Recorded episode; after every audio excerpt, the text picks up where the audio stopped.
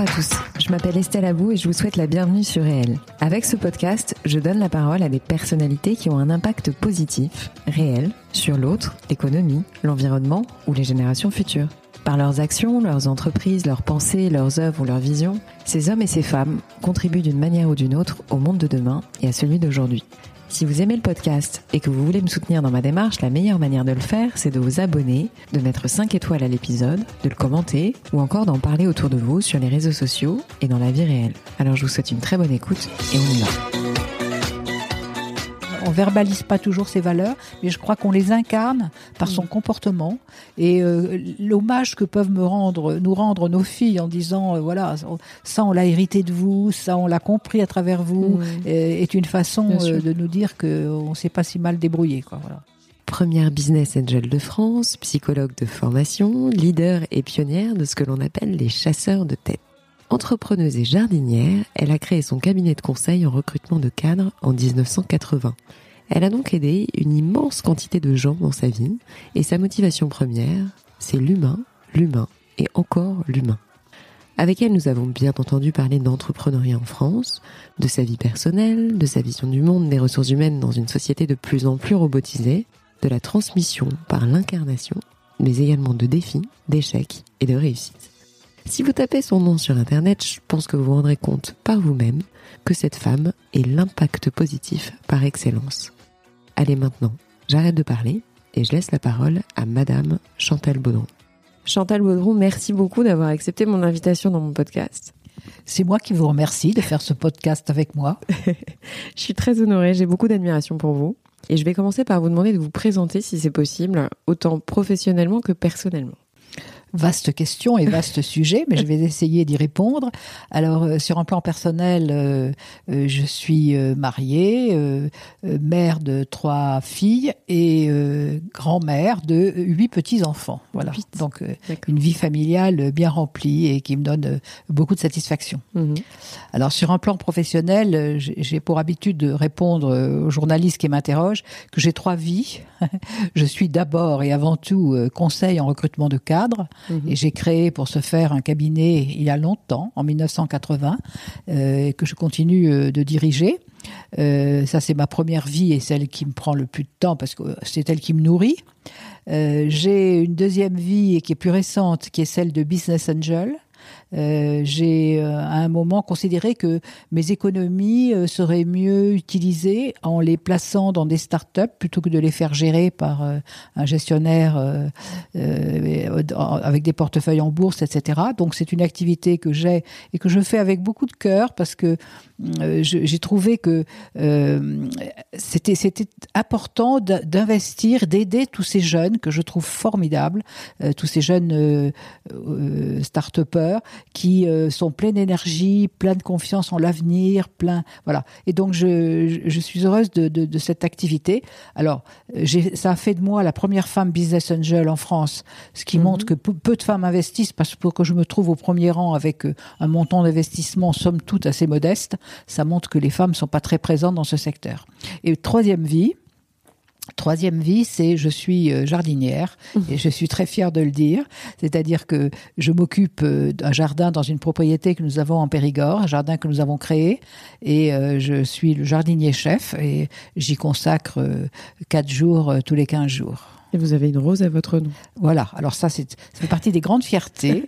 J'ai, je suis euh, chevalier dans l'ordre de la Légion d'honneur, mais je dois dire que c'est une distinction d'avoir une rose à son nom que je trouve euh, aussi intéressante.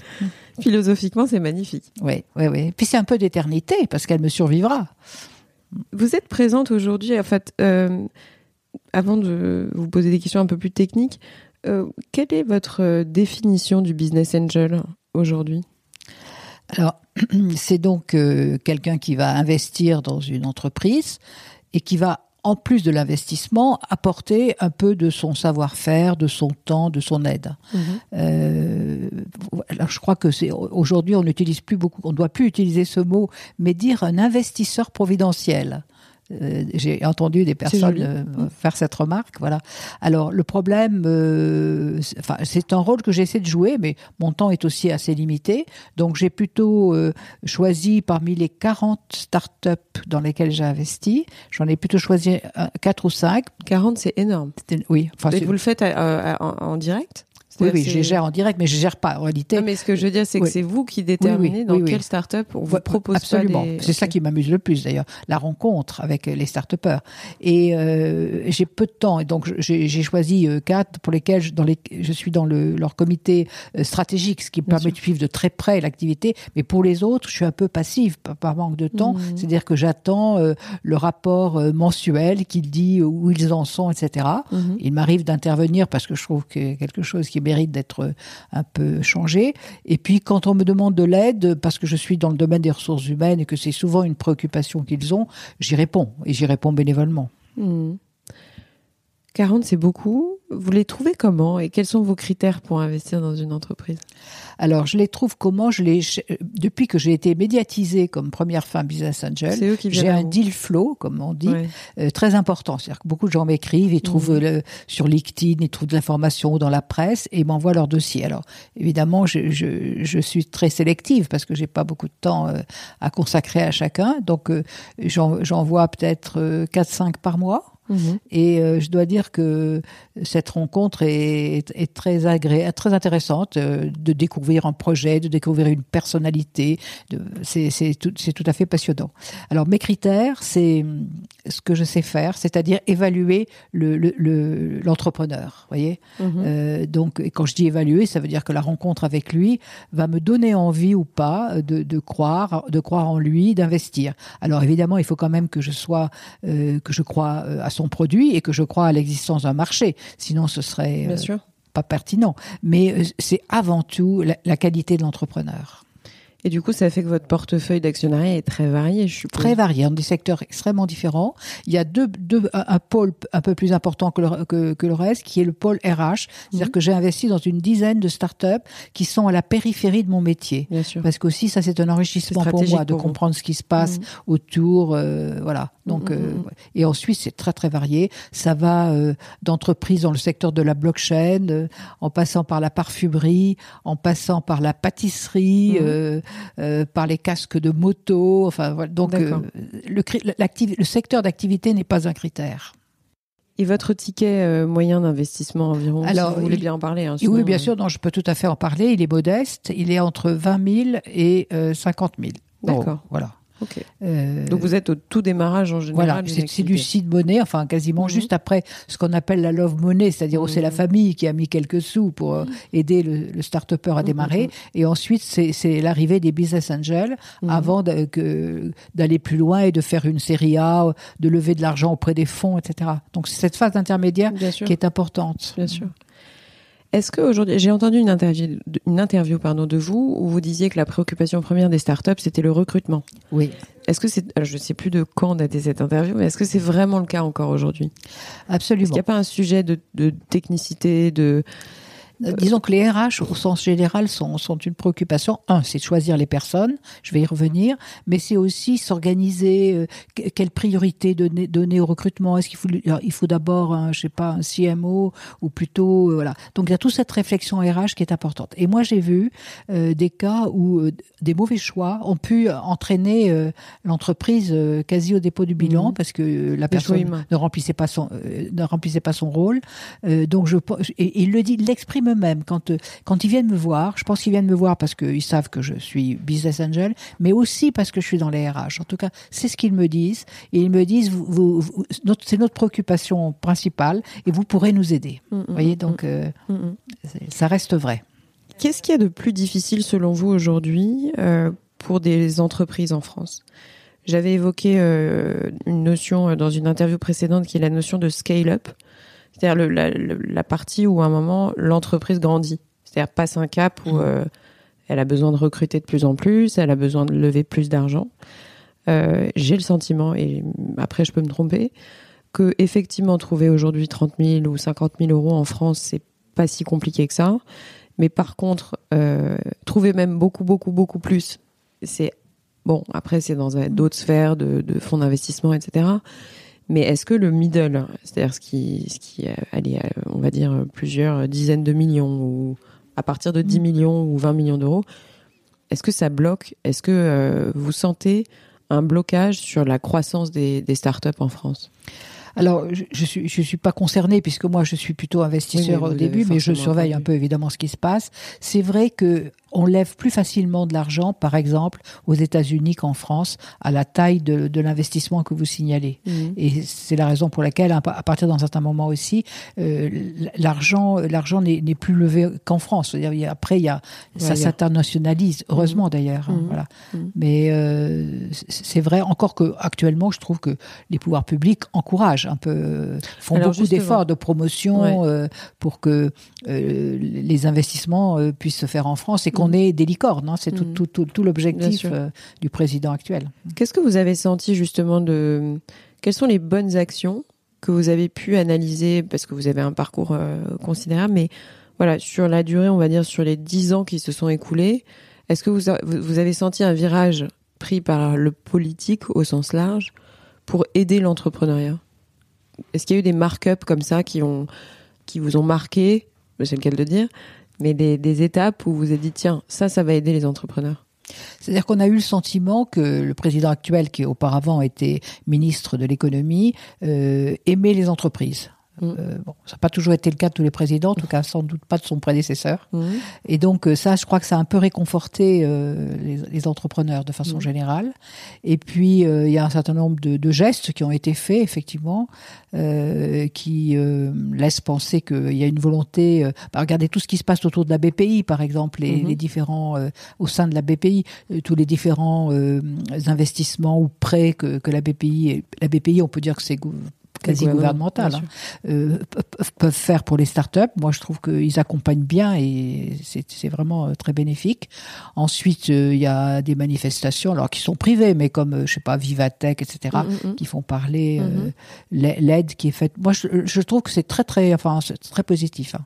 Peut-être que mais fiscalement, ou vous voyez sur des, des, des, des choses du quotidien d'un entrepreneur. Ça, je ne saurais pas dire. Euh, il y a eu, alors c'est pas vraiment le fait des pouvoirs publics, mais il y a eu un grand développement des incubateurs, mhm. euh, et ça c'est bien parce que ça. Mhm. Euh, mais ça c'est plutôt c'est des initiatives, je sais pas comme le Crédit Agricole, etc. Mais c'est quand même impulsé un peu par, par, je trouve, par les pouvoirs publics de dire voilà, il faut s'intéresser mhm. à nos jeunes entreprises et il faut essayer d'en faire des licornes. Donc, bien sûr. mais vous êtes entrepreneur vous aussi. Oui, bien sûr. Donc vous sentez euh, des choses dans, au sein de votre entreprise, etc. Est-ce que vous avez vraiment senti qu'il y avait un changement positif, on va dire? euh, Là, je, je, parlais des startups et je disais qu'il y avait un, vent positif qui soufflait euh, dans, dans, leur direction. En revanche, moi, je trouve, alors on peut porter des jugements, je trouve que les, les mesures en France ne sont pas assez libérales. Si vous mmh. voulez, l'État continue mmh. d'avoir vouloir mettre la main sur beaucoup de choses qui, qui n'est pas nécessairement nécessaire et indispensable. Quoi.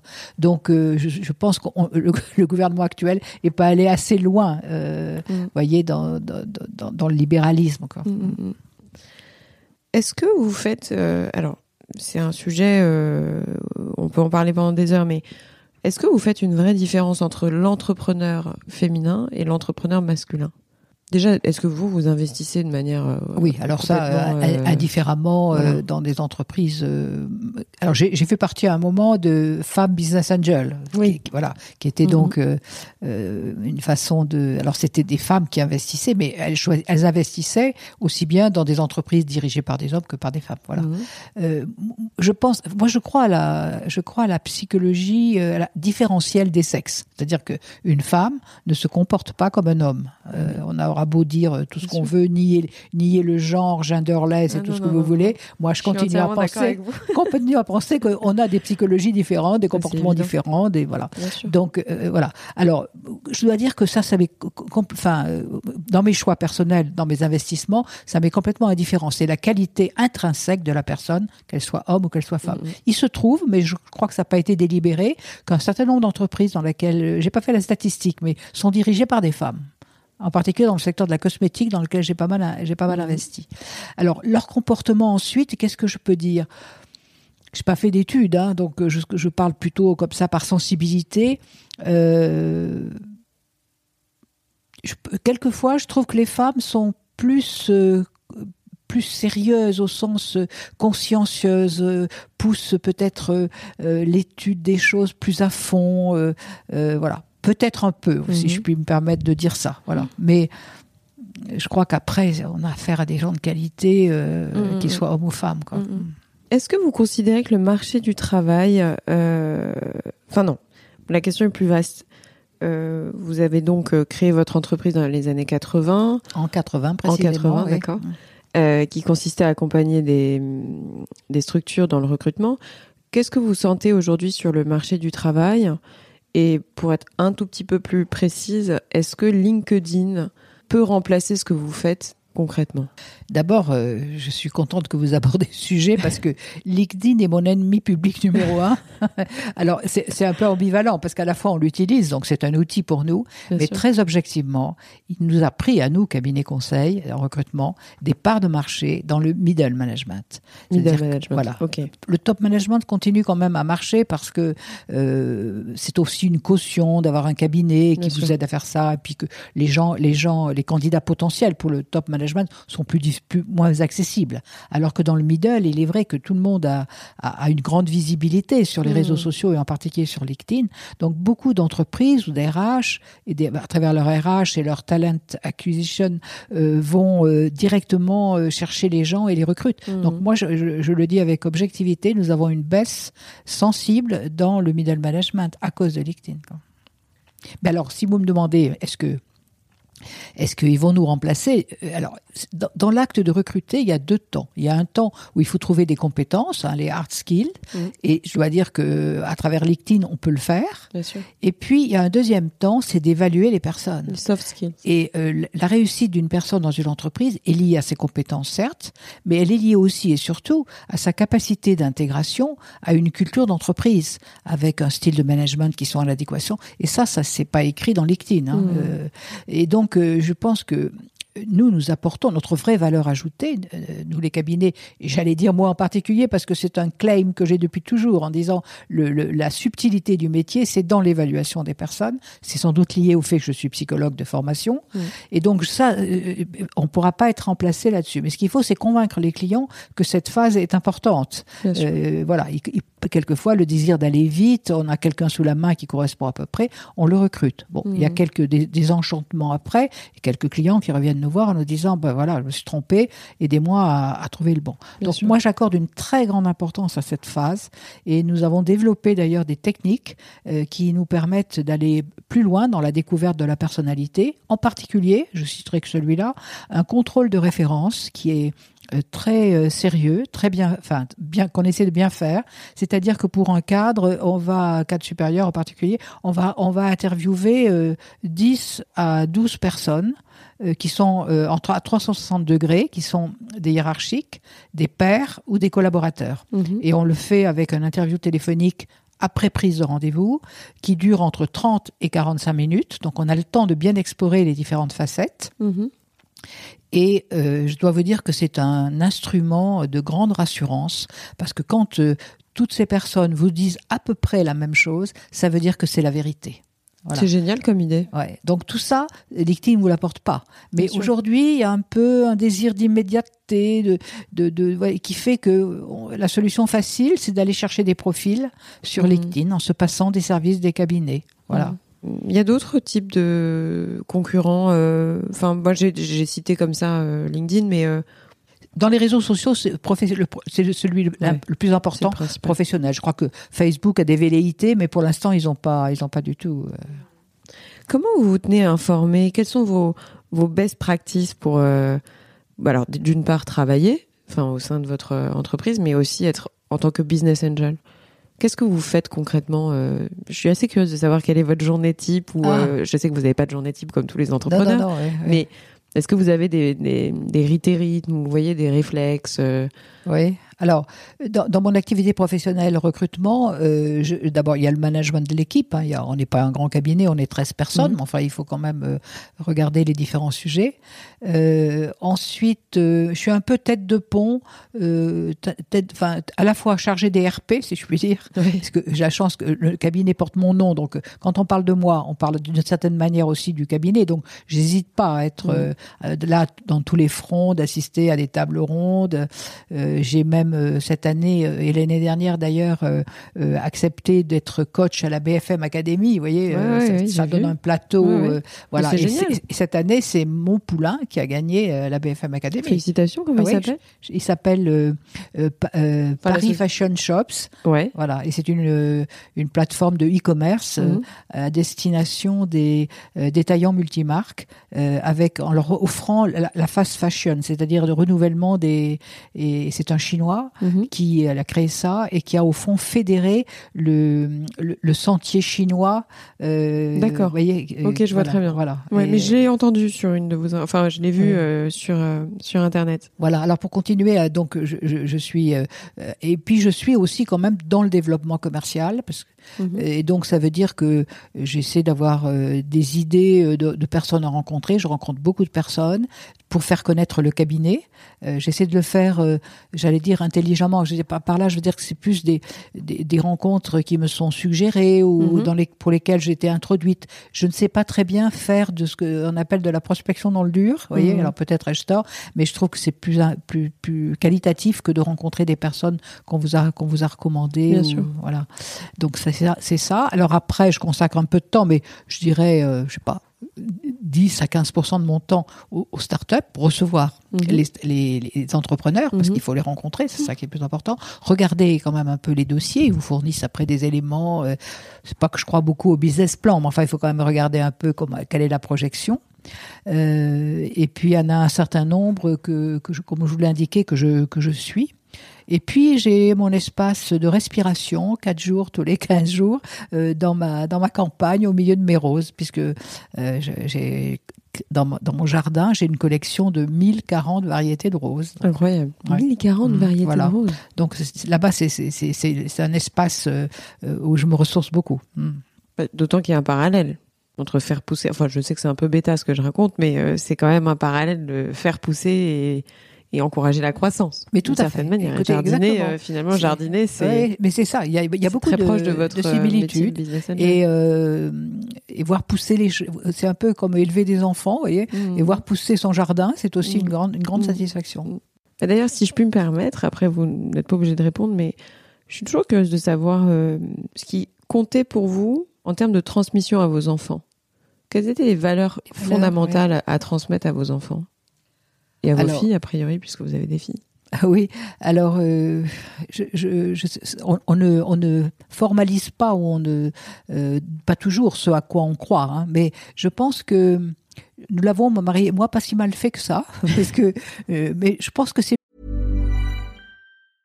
Hiring for your small business? If you're not looking for professionals on LinkedIn, you're looking in the wrong place. That's like looking for your car keys in a fish tank.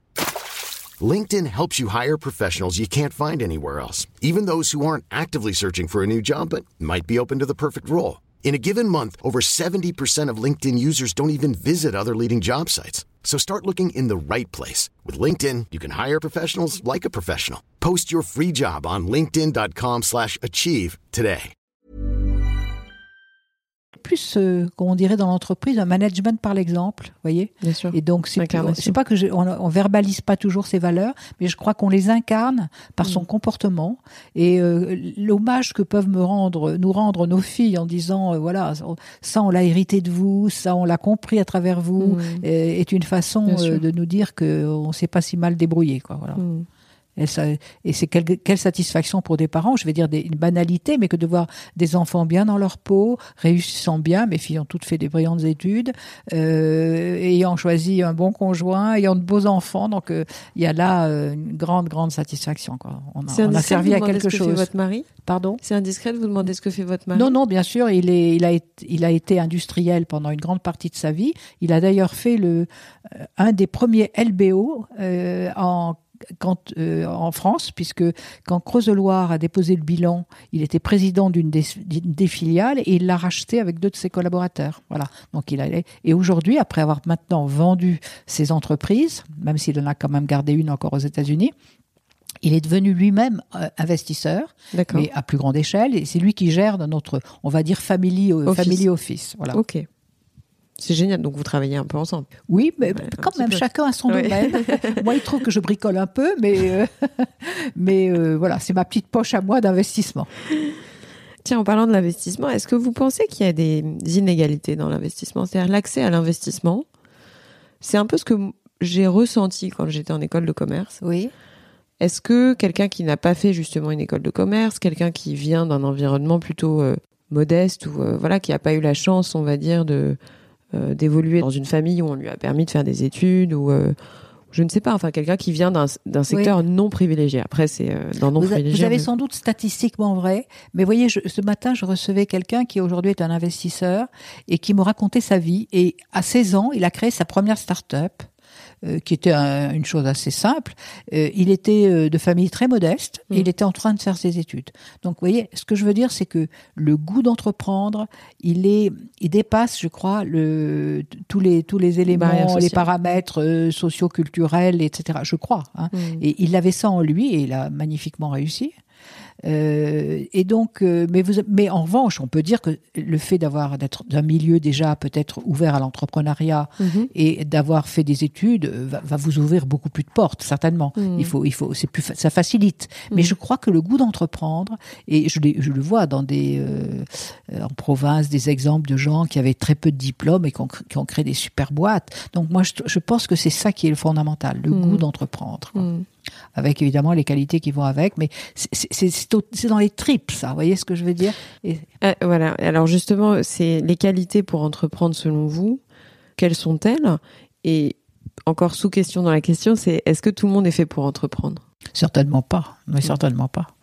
Euh, alors les qualités, euh, d'abord je dirais en premier c'est la motivation, c'est ce que je Mm. disais, le goût pour, c'est-à-dire la motivation, avoir envie, quelque chose qui est très euh, euh, aux tripes. Enfin, je veux dire, c'est c'est pas Mm. dans la tête, c'est dans les tripes. Mm. Et ils vont, alors certains vont avoir, avoir des échecs, etc. Mais il y y a ça qui est, qui est, qui est fondamental. hein. Donc, euh, Mm. euh, je sais pas si on peut, je peux parler. De, alors après, on peut dire un, un bon entrepreneur et quelqu'un qui euh, a telle et telle caractéristique. Mais euh, ce qui est premier, je le répète, c'est c'est quand même ça, c'est la motivation. Mm. Alors après, les qualités, euh, quand on le voit avec les startups, c'est quand même la première, euh, c'est la persévérance, parce que il y a tellement d'obstacles qui jonchent euh, leur chemin que le si le découragement les gagne, c'est foutu. Et donc euh, le, le, le- vraiment la persévérance, quoi. Vous avez vraiment, enfin, vous avez ce rôle, vous, vous sentez vraiment soutien psychologique auprès de Oui, vos jeunes oui, oui. Parfois, il y a des, il y a des moments durs, hein, des, des moments, moments de grande solitude. Et en particulier, il y a des, des choses qui sont liées. Alors, euh, vous voyez, par exemple, une start-up peut très bien connaître un bon développement. J'ai eu le cas récemment dans une de mes participations. Et ils ont tellement vendu euh, pour la deuxième euh, année qu'ils n'avaient plus les moyens de financer la production. Vous voyez, c'est un truc bête comme chou, mais ils n'avaient pas levé assez d'argent et compte tenu du développement très fort. C'est la croissance rapide, en fait. Voilà, c'est la donc on prend de. BRF. Ouais. Et euh, bah, vous voyez, par exemple, à ce moment-là, lever de l'argent, ça prend du temps. Heureusement, on est, nous sommes un certain nombre à avoir cru à cette entreprise et on a fait un bridge pour l'aider à passer cette mauvaise phase. Vous voyez. Mm. Mais euh, c'est un moment dur, hein, de Mm. grande solitude pour l'entrepreneur. Vous avez des exemples de catastrophes, de, de, de, de, de choses graves au sens, euh, voilà, qui, des gens qui se sont vraiment mis en péril, des gens. Vous avez comme ça des, des exemples de. C- Ce que j'ai Sans vu citer souvent, de nom pour non, autant, non, hein, oui, mais, mais, euh, ce que j'ai vu souvent, c'est euh, que le, le- le choix qui était fait au départ d'investir, de, de- de créer un produit pour un marché donné, en che- chemin faisant et assez vite se rendre compte que euh, ce marché est pas est pas bon, que le produit va pas être en adéquation, et donc il y y a- ce qu'on appelle le pivot. Si l'entrepreneur est un véritable entrepreneur, il va pas dire j'arrête ma start-up, ça marche pas. Il va dire qu'est-ce que je peux faire à la place. Et je connais un exemple dans le domaine de la cosmétique où une jeune femme très talentueuse, sortie tout juste d'une école de commerce, a, a commencé à penser à des produits de soins pour les hommes Mhm. Et très vite, elle s'est rendue compte que ce marché était peut-être un peu étroit et qu'elle aurait du mal. Et donc, euh, elle a pivoté en créant une nouvelle collection de produits de soins, euh, hommes et femmes, mais surtout femmes, euh, à base de, de cannabis, de chanvre, avec beaucoup d'innovation dans les produits, etc. Et ça marche bien. Vous voyez Mhm. Donc, euh, elle s'est elle, s'est- elle s'est pas découragée. Ouais. Elle, était entrepreneur. Ouais. ouais. Je viens d'un environnement où on m'a toujours dit l'argent, il est chez le client. C'est pas faux. Au sens où la levée de fonds, en fait, aujourd'hui est, est devenue, euh, et moi je lutte contre ce discours parce que souvent les gens disent, ah ouais, il cartonne, euh, il a levé euh, Ah oui. tant de millions, euh, ah mais c'est super. Et en fait, souvent les gens se heurtent à, à la non-réalité de, Mm. cette donnée parce que c'est pas parce qu'on lève de l'argent que la boîte est pérenne, Bien que la boîte est rentable ou peut espérer une rentabilité. Quel est votre point de vue sur ça, en fait? Je partage le vôtre, c'est-à-dire que la- l'argent est un moyen. Hmm. Et que si en même temps, euh, alors cette euh, cette illusion, vous savez, était liée au, dans les années 2000, il y a eu comme ça la bulle Internet, etc. Donc, ce qui était chic, c'était de lever beaucoup d'argent et on se Ouais, valorisait à des sommes folles, etc. Mhm. Bon, je crois qu'aujourd'hui, on est revenu à des choses beaucoup plus réalistes. Mm. Et donc, euh, l'argent est un moyen, mais un moyen qui permet le développement. Mm. Mais ce qui compte, c'est la la le chiffre d'affaires. Alors, en revanche, faut, il faut accepter l'idée, et tous les investisseurs ne l'acceptent pas, que pendant un certain temps, l'entreprise, évidemment, va perdre de l'argent. Voyez, elle va brûler ce sûr. Mais si elle le brûle pour euh, son développement, c'est pas grave. Mm. Mais il y a des gens qui ne le comprennent pas. Une start-up, il y avait un des actionnaires qui disait vous réduisez votre effectif, vous réduisez les, les frais, il faut absolument que vous reveniez euh, au, au- au point mort. Alors moi, je, je partage pas du tout ce point de vue. Je crois qu'effectivement, il y a tout un temps de l'investissement et cet argent sert à ça pour développer, pour construire, pour recruter. Mais il faut quand même qu'après que c'est pour ça que j'aime votre phrase, Mm. le- l'argent chez le client, il faut à un moment donné qu'il y ait du chiffre d'affaires, quoi. Et moi, je, je, je pousse, enfin, je veux dire, je, je, je suis commence à être rasséréné quand l'entreprise atteint, c'est un peu symbolique, mais un million d'euros de chiffre d'affaires, parce que ça leur permet à ce moment-là d'abord d'aller voir des fonds, de faire peut-être une série A, etc. Mm. Mais il faut y aller, il faut les pousser là. hein.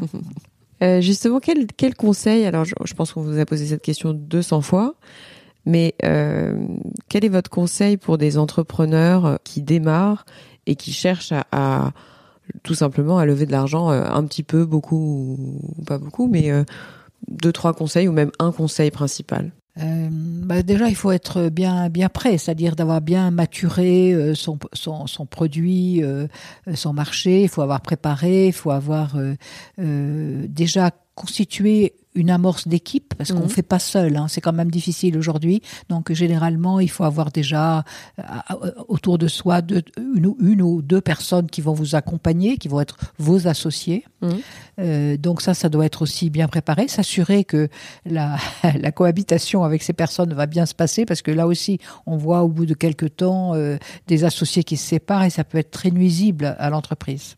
Je suis pas forcément, effectivement, je j'ai jamais trop compris les associations à 14, à 4, à 3, Non, mais, à 12, euh. Euh, Vous voyez, il faut quand même. Vous n'avez pas tous les talents. Donc, vous- si vous êtes, vous vous voyez comme un CEO, comme le patron, mais ça doit s'appuyer. Souvent, ça s'appuie parce qu'on est. Il y a beaucoup de tech aujourd'hui sur un bon Bien sûr. CTO. Donc il y a besoin Euh, de... voilà et puis peut-être un développeur commercial etc Mhm. donc et puis c'est moins de solitude aussi d'une certaine manière d'être de partir comme ça voilà mais s'assurer que vous avez le bon team Mhm. parce que il y a des il y a malheureusement des catastrophes ensuite euh, il faut bien préparer euh, aussi ce- les éléments, les arguments, parce que les, les gens qui vont vous écouter, avant de donner leur argent, il faut que vous les convainquiez. Quoi. Bien sûr. Voilà.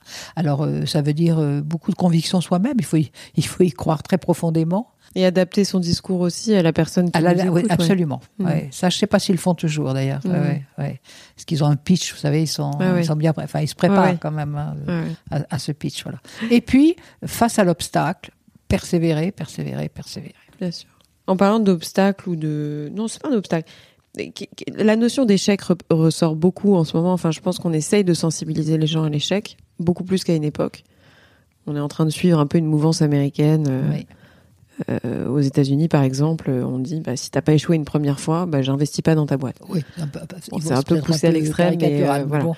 Mais la notion d'échec aujourd'hui, ça vous inspire quoi?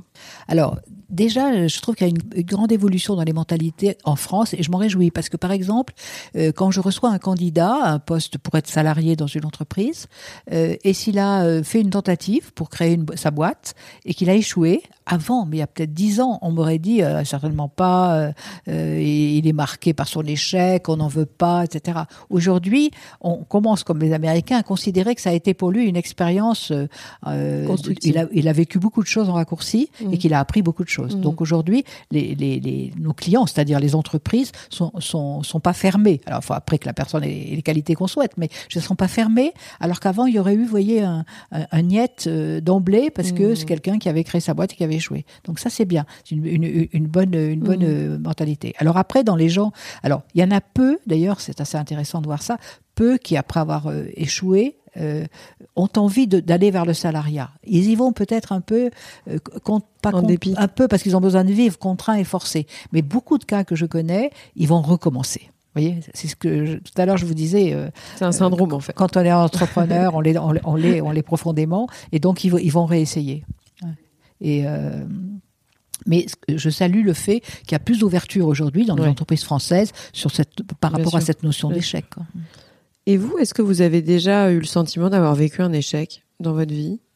Ah, bonne question. euh, pas gros échec, je crois, parce que ça ne me euh, bah, je pourrais dire par exemple, je sais pas si c'est un échec, je, je, crois que je l'ai pas vraiment voulu, mais euh, j'ai mon cabinet est resté assez franco-français par exemple. Je n'ai pas fait, je n'ai pas su faire d'international. Est-ce que est-ce que c'est un problème de génération? Est-ce que c'est mmh. voilà Donc ça aurait pu. Hein, mmh. Voilà, c'est pas un échec, mais. Euh, qu'est-ce que vous pensez qu'aujourd'hui on pourrait faire encore de plus au niveau politique? Alors même si j'aime pas ce terme de politique, mais qu'est-ce que les, les institutions pourraient faire encore tout à l'heure, on parlait de libérer un peu les entreprises, etc. Mais est-ce que vous auriez des solutions, des idées clés et vraiment pratiques, pas euh, des trucs trop théoriques? Ouais, non, j'ai pas, j'ai pas vraiment réfléchi au sujet, donc je veux pas parler de manière superficielle, mais libérer l'entreprise, ça, ça me paraît vraiment prioritaire, et je trouve que ce gouvernement actuel ne l'a pas fait assez. Vous voyez, mm. euh, redonner, euh, il y a beaucoup de choses que, il faut faire confiance aux chefs d'entreprise et, et, pas leur imposer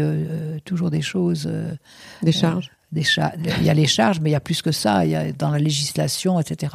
Faire confiance à leur capacité à, à se développer. Moi, je suis enfin assez profondément euh, libéral, quoi, et je mm. trouve que la France en manque. Hein, c'est, mm. ouais. bah, notamment par les interdictions de gestion ou des choses comme ça après un oui, oui, euh, c'est pas. Je, je trouve que l'État a trop de puissance en France. Quoi. Hmm. Il y a des choses régaliennes dont il doit s'occuper, ça je le comprends. Mais après, euh, décentralisons. Quoi. Bien sûr. Bien sûr. Ce que je vous ai pas dit aussi peut-être tout à l'heure, c'était euh, que, euh, bah, forte de mon expérience de business angel et de ma cohabitation avec les startups, j'ai créé, et ça va être lancé incessamment, une offre spéciale pour les startups qui va s'appeler euh, voilà. C'est-à-dire qui va c'est une autre marque mais qui est abritée par ma société euh, Chantal Baudron euh, qui va s'appeler Dream Team by Chantal Baudron, parce qu'il faut rassurer. euh, voilà. Et donc, euh, une offre qui est assez euh, multiple, euh, qui est plus large que le recrutement, puisqu'elle va comprendre ce que j'appelle l'assessment, l'évaluation, c'est-à-dire d'éviter aux, aux, entrepreneurs de se tromper en choisissant dans leur réseau ou en choisissant des gens sur les, sur les job boards sans avoir assez vérifié les qualités. Mm -hmm. Donc, ça, on peut les aider en voyant les personnes et en faisant des contrôles de référence. Après, il y a le recrutement classique, deuxième produit Troisième produit, la DRH à temps partagé, parce que pendant une longue période, les startups n'ont pas les moyens de se payer un DRH à, à temps complet mmh, mmh, mmh. et en même temps, euh, ils sont noyés euh, dans le maquis de la législation. Et donc, euh, les aider en leur apportant ce, cette mmh. prestation, selon la taille, une journée, deux journées, etc. Ensuite, le coaching, avec sous trois formes. Le coaching euh, de, qui est un, un, aspect qui est centré sur le développement commercial, un autre sur le développement personnel et un troisième sur la prise de parole. D'accord. Euh, parce que à un moment, enfin, certains ont besoin d'être accompagnés, surtout quand ils vont rencontrer Bien des sûr. fonds euh, pour leur pitch, etc. C'est génial. Et ça, pour pour le pour ce coaching-là, je m'appuie sur une start-up parce que je travaille beaucoup en réseau, dans laquelle j'ai investi, qui s'appelle Yapuka et qui euh, a eu comme ça une, une, grande quantité de coachs. Et ils, ils ont commencé par le marché des étudiants qui préparent les concours des grandes écoles et qui ont une épreuve d'entretien qui est très importante. Donc cette préparation-là. Après, ils sont passés au premier emploi et moi, je vais les utiliser pour le coaching euh, prise de parole euh, euh, pour mes start-upers. Formidable. Mmh. Je, moi, c'est pour le coup, c'est moi qui remonte un petit peu dans l'interview aussi. La fonction de DRH, j'ai l'impression, à travers les expériences professionnelles que j'ai pu avoir, j'ai eu le sentiment qu'il y a eu une sorte de cataclysme dans les entreprises La fonction de DRH a, enfin peut-être pas un cataclysme, le terme est peut-être un peu fort, mais j'ai le sentiment que les DRH, ça devient de plus en plus dur d'être DRH aujourd'hui. Est-ce que je me trompe De plus en plus dur, pourquoi?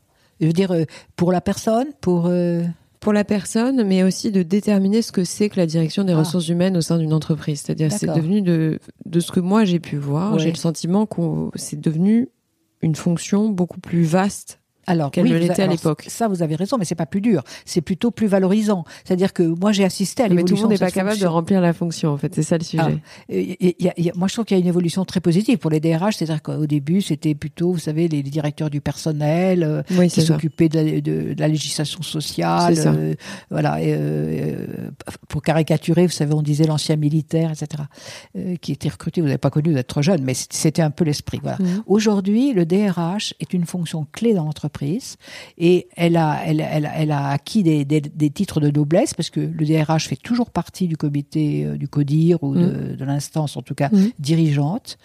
Euh, il est souvent très proche et complice, si je peux dire au bon sens du terme, de, de- du dirigeant. Et d'ailleurs, on le voit parce que quand un dirigeant euh, arrive, souvent, il euh, change sa, le DRH parce qu'il a besoin d'avoir euh, une personne de confiance, etc. Ensuite, le DRH a été fortement impliqué dans la transformation des organisations, des entreprises. Ça. Et du, ça lui a donné donc une fonction, une, enfin une place plus importante. Mhm. Et ce qui est nouveau, c'est que je vois des DRH devenir dirigeants. Vous voyez? C'est ça. Voilà, j'ai même fait un petit déjeuner, je fais comme ça régulièrement des petits déjeuners sur des thèmes, qui s'appelait euh, un, it- un itinéraire singulier de la DRH à la présidence. Et c'était un garçon qui avait été euh, euh, DRH de SFR, qui ensuite en était devenu euh, le président, qui animait ce petit déjeuner. Et il n'est pas un cas unique, je l'avais choisi lui parce que je le connaissais, mais j'en vois d'autres. Et je me dis, voilà, c'est bien, c'est une belle évolution. Alors que le métier soit pas simple, je vous l'accorde, mais euh, la fonction euh, vraiment a été valorisée. Oui, quand je disais pas simple ou difficile, c'est qu'il y a des gens qui, qui pensaient pouvoir être DRH et en fait qui ne, sont plus adaptés à ce milieu Ah, parce que possible, il, il oui, est nécessaire d'évoluer D'ailleurs, il y a eu beaucoup de, de changements hein, dans cette fonction. hein. énormément, Ouais. énormément. Mais ce que vous dites sur euh, sur le fait qu'il y ait des, des DRH qui deviennent présidents, c'est plutôt encourageant parce que ça montre que dans cette ère euh, digitale, euh, dans Oui. ce monde digital, pense on, aussi revient à l'humain. oui. Absolument. Est-ce que vous avez un défi euh, aujourd'hui? Un défi? Oui. J'ai des défis quotidiens. Je vais pas dire que j'ai un grand défi. Euh, dans les défis, euh, il y a le fait que aujourd'hui, euh, moi, je peine un peu dans mon cabinet par- pour la raison que je vous indiquais, Mhm. à savoir la concurrence Mm, mm, de, de LinkedIn. Donc, j'ai à cœur de, de faire en sorte que cette entreprise se re- retrouve son- sa vitesse de croisière et marche bien. Euh, j'ai un autre défi, c'est la transmission de l'entreprise, parce que l'âge vient où il faut penser à sa suite. Donc ça, c'est aussi un sujet important. Et j'espère pouvoir le construire avec euh, les, collab- les collaborateurs en place. Et puis, euh, ben voilà, en gros, pour, Mhm. pour l'instant, c'est ce qui m'occupe. Voilà. Mhm. Ouais. On a, on a bientôt fini parce que je sais que vous êtes, euh, vous êtes très, euh, très prise. Euh, je pose généralement à mes invités toujours la, le- deux questions. c'est un coup de cœur et un coup de gueule. Alors, Ah. le coup de cœur, ça peut être un coup de cœur, euh, peu importe lequel. Ça peut être humain, ça peut être euh, littéraire, ça peut être euh, cinématographique, ça peut être euh, peu importe. Mhm. Et puis le coup de gueule, vous n'êtes absolument pas obligé d'en, passer un, mais euh, et voilà quelque chose que vous avez envie de dire de manière la plus libre possible. Hmm. Alors, dans, dans, dans, dans coup de cœur, ça veut dire quelque chose. J'essaie de voir ce que vous mettez derrière. Mhm. Euh, c'est- quelque chose pour lequel euh, que j'aime beaucoup. Que Oui, ça peut être en fait, euh, tiens, euh, j'ai adoré ce livre, j'ai Ah. adoré ce, je sais pas, cet article, ce film, cette musique, peu importe, hein. ou même cette rencontre en fait. Oui. ça peut être ça pour vous, vous concernant, ça peut être ça. Alors aujourd'hui, je vis plutôt avec des coups de cœur, mais ils sont multiples pour Je des suis un peu pareil, hein, je vous rassure. pour des entrepreneurs. vous voyez, pour des entrepreneurs. Vraiment, j'ai des coups de cœur. Ça veut Ouais. dire que je, je sors de l'entretien et je me dis vraiment, il est formidable. Il faut l'aider. euh, voilà. Et euh, un coup de cœur, c'est-à-dire que j'y mets plus que de la réflexion euh, d'investissement. Je me dis, voilà, c'est une personne que j'ai envie de. Et alors justement sur ça, petite parenthèse, vous, vous pensez pas que c'est féminin ça? C'est possible. Oui. Je Parce que j'ai toujours le même. Moi, me concerne. C'est vrai que j'ai l'impression d'avoir des des coups de cœur en fait, de fonctionner par coup de cœur. Et je me demande, mais est-ce que les hommes fonctionnent comme ça aussi? Je, un doute. Vous avez raison de dire ça parce que quand je vois, enfin, je fréquente beaucoup les investisseurs et beaucoup sont des hommes et ils ont une pensée effectivement ou une approche en tout cas du problème beaucoup plus rationnelle euh, et beaucoup plus financière souvent. Mm. Moi, on pourrait me reprocher de, voyez, de me laisser emporter. Je, je, je dis quelquefois, ma, ma part d'ange l'emporte parfois sur ma part de business. Vous voyez ce que je veux dire? Euh, Alors peut-être que je suis ou naïve ou euh, ou je sais pas, mais je trouve que c'est important aussi de de, de, de, réagir avec euh, mmh. son cœur mmh. et pas que son intelligence. Mmh, hein. Donc voilà ce que je pourrais dire pour les coups de cœur. Ils sont multiples, comme je vous le dis. et un coup de gueule entre coup De gueule, alors je cherche là, oui, un coup de gueule. Quelque chose qui vous agace. Euh, peu importe, hein, quelque chose qui vous choque, qui vous agace, qui. Les gilets jaunes. ah oui, vraiment. Je crois qu'il y a d'autres façons. Euh, j'étais très très choquée par euh, toute cette dégradation, par euh, la violence. Je, ne suis pas contre la protestation, je suis mm. pas contre, mais vraiment tout ce qui, dès l'instant où on réagit en bloquant l'économie, on réagit en, en détruisant les choses qui existent, mais je suis scandalisée, mm. vraiment mm. scandalisée. Alors je prends les gilets jaunes parce que c'est la dernière euh, mm. expérience à laquelle je pense, mais il y, en a eu d'autres, hein, mm. euh, euh, d'autres exemples de cette nature. Mais je trouve qu'on n'a pas le droit de toucher à ça. Quoi. Toute dernière question. Le plus beau jour de votre vie, c'était quoi? Le plus beau jour? Oh là là Oh Je crois que je vais dire quand j'ai mis au monde mes enfants. Ah, je le dis parce que je suis une femme, effectivement. Un homme pourrait pas le dire. Mais vraiment. Oh bah si, vous pourrait dire la naissance de, Je, trouve que c'est l'expérience la plus exceptionnelle. Quoi. Mm. Voilà. Chantal Brodron, merci beaucoup pour cet échange. J'étais vraiment ravie et euh, bah, très bonne chance et bonne route pour la suite. Ce fut un plaisir partagé. Merci à vous. Merci. Avant de vous quitter, sachez que vous pouvez retrouver toutes les notes du podcast sur le site www.réel.fr. Si vous voulez réagir, me contacter ou me proposer des invités, n'hésitez surtout pas à m'écrire sur Instagram. J'espère sincèrement que cet épisode vous a plu et qu'il vous donnera envie de vous abonner pour recevoir les notifications. Alors je vous dis à très vite pour un prochain épisode.